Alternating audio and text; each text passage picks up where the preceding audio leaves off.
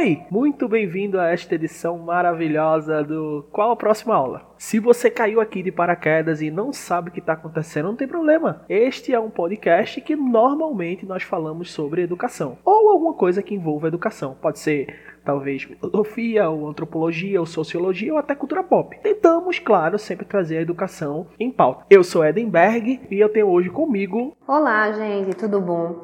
Aqui é Yasmin. E para o debate de hoje, nós vamos falar um pouco sobre algumas partes do livro. O livro é da Maria Glória Gun, Educação Não Formal e o Educador Social, Atuação no Desenvolvimento de Projeto Social. É claro que nós não vamos falar do livro todo, nós vamos falar de uma parte dele, mas não se preocupe, você vai conseguir entender muito bem esse podcast e nós construímos de uma maneira que seja entendível em apenas um episódio. Nós vamos começar falando sobre emancipação sociopolítica. Essa emancipação sociopolítica é o ponto principal que a gente gostaria de começar, que se embasa no elemento que a sociedade hoje ela é basicamente feita para a prática do consumo. Esse processo de emancipação, ele pode ser individual ou um processo social. Aqui a gente vai destacar o processo social, já que é uma formação de um grupo. E a gente também precisa falar que a ideia é reconhecer como ser humano. Então, essa ideia sociopolítica está no processo de democracia, cidadania, liberdade, resistência, humanização,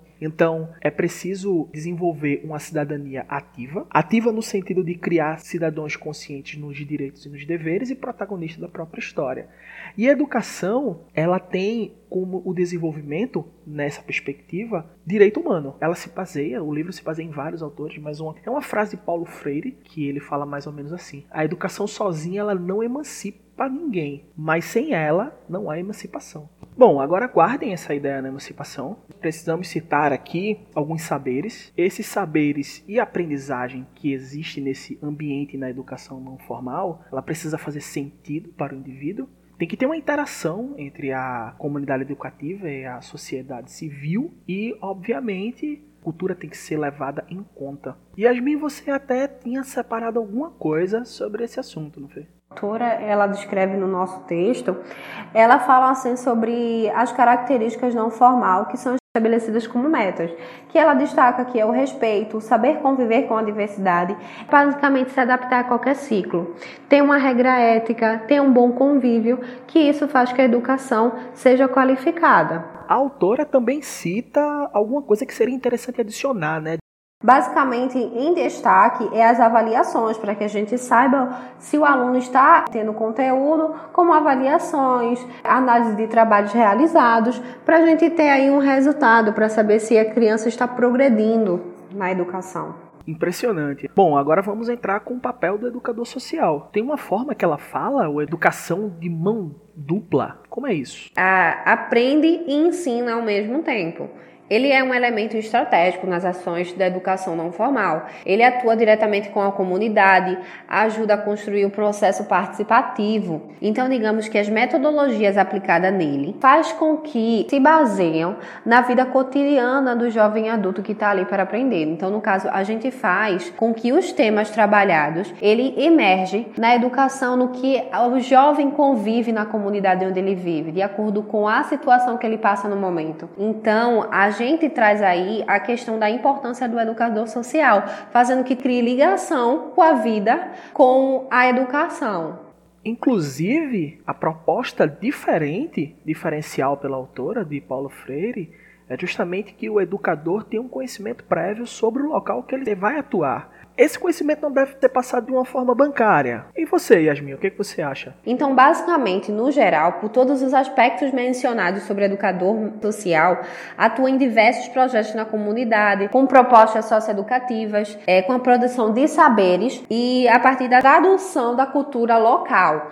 Então, ele constrói um apoio complementar à formação que recebe nas escolas. Veja só, né? Então a gente tem aí já a figura do, do educador social, nós temos as metas, as metodologias. Então a gente tem que estar tá pensando sempre quando se fala de educação não formal, é que a proposta socioeducativa ela tem que ter a produção de saberes atrelada à tradução das culturas locais e a ressignificação de valores pertinentes. O educador social também tem que levar em conta quando for diagnosticar previamente os problemas e as necessidades de um determinado grupo, realizar a proposta de trabalho e em seguida implementar. É claro que como se trata de educação não formal, esses, essas metas e objetivos podem mudar ele pode adaptar, ele pode desenvolver uma nova metodologia, uma nova forma, ele pode implementar outras coisas. Então, não existe uma metodologia pré-definida, uma meta já estabelecida. Ela pode estar sempre alterando à medida que a proposta vai se seguindo. E assim a gente volta para emancipação sociopolítica. A ideia geral de toda essa metodologia, meta do papel do educador é justamente despertar essa emancipação. O livro da Maria Glória Grom, ela é um choque muito grande pra gente que nunca parou para ler sobre a educação não formal. E um ponto que é bom lembrar é que ela fala sobre as pesquisas na área da educação não formal. Existe uma carência muito grande na área. Normalmente as pesquisas são para levantamento de dados para as ONGs, que elas participam da sociedade barra política, e as poucas pesquisas que são elaboradas, elas levam em conta como verdade a coleta de dados. Elas coletam